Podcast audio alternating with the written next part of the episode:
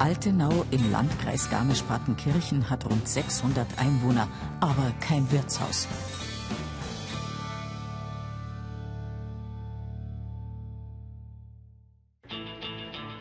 Damit sich das bald ändert, packen alle im Ort mit an.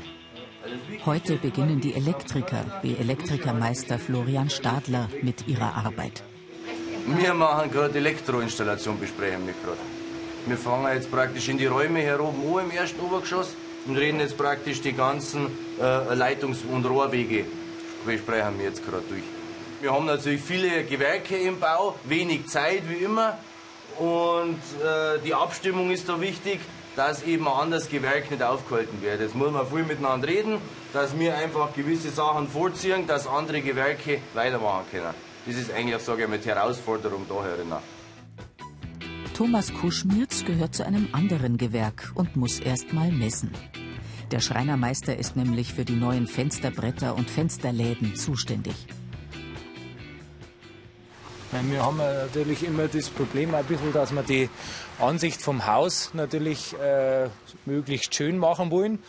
Und mei, da gibt es natürlich Geschmäcker, verschiedene Geschmäcker, sage ich mal. Und, und ähm, dann machen wir jetzt ein Muster, dann kommt gar keine Diskussion nicht auf, dann kann man sich entscheiden, so oder so. Innen hängt es ja praktisch noch an die anderen Gewerke, aber die, sowas kann man jetzt vorziehen und dann auf Lager legen und dann, sage ich mal, zum Fertigwerden Termin einbauen dann.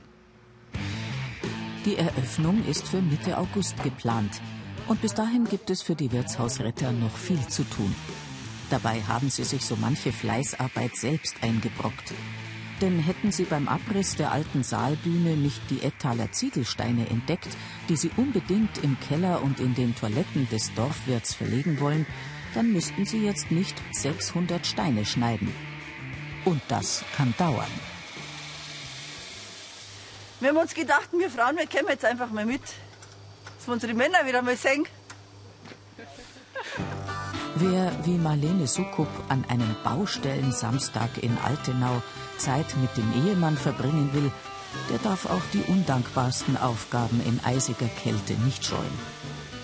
Aber die Frauen haben so etwas schon befürchtet. Und Inge Segel findet alles halb so schlimm.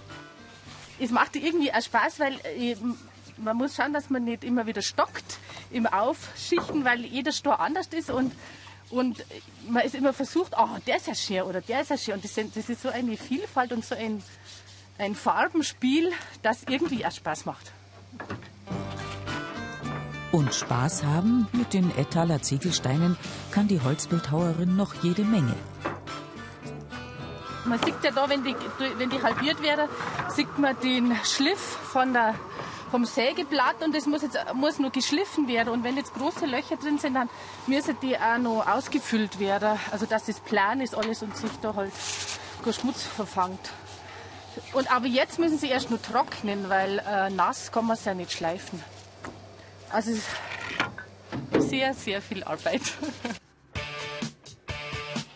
Sehr, sehr viel Arbeit wartet auch noch auf Andreas Löffler. Rund 200 Meter Kabelführung hat der Elektriker heute bereits verlegt.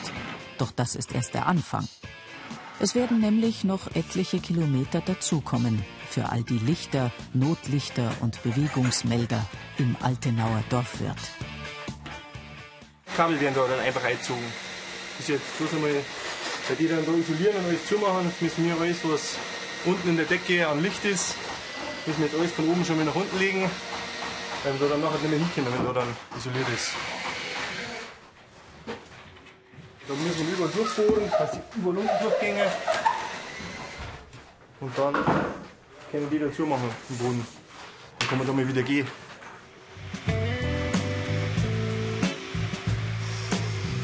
Auch bei Peter Urbin dauert es noch ein bisschen.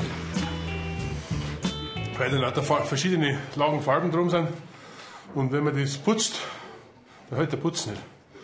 Und so werde ich, werde ich die Farben runter, dass, der, dass unten wieder äh, der Putz hergeht, der alte Putz, und dann wird er, ein bisschen, wird er mit einem Haftanstrich angestrichen und dann wird drüber putzt. Das ist wieder abwechselnd zu meiner Arbeit. Ganz das Gegenteil, was ich sonst mache. Braucht man nicht viel denken, kann man immer schön arbeiten. Vorausgesetzt, es funktioniert auch. Denn irgendwie scheint die Schleifmaschine den ganzen Staub nicht zu mögen. Thomas Kuschmirz hat sich derweil in seine Werkstatt aufgemacht und mit dem Bau der Musterfensterläden begonnen.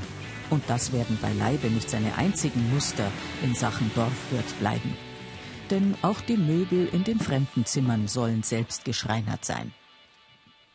Wenn man jetzt die ganze Woche als Schreiner arbeitet und hat die ganze Woche an irgendwelchen Baustellen zu tun, dann ist für den eigentlich oder ist für mich das jetzt was anderes, wenn ich das am Wochenende auch noch mache, als wie für einen, der jetzt im Büro sitzt und äh, sagt, ja, ich darf jetzt am Wochenende auf die Baustelle gehen und darf da Zau rauslassen und darf halt wirklich einmal was machen.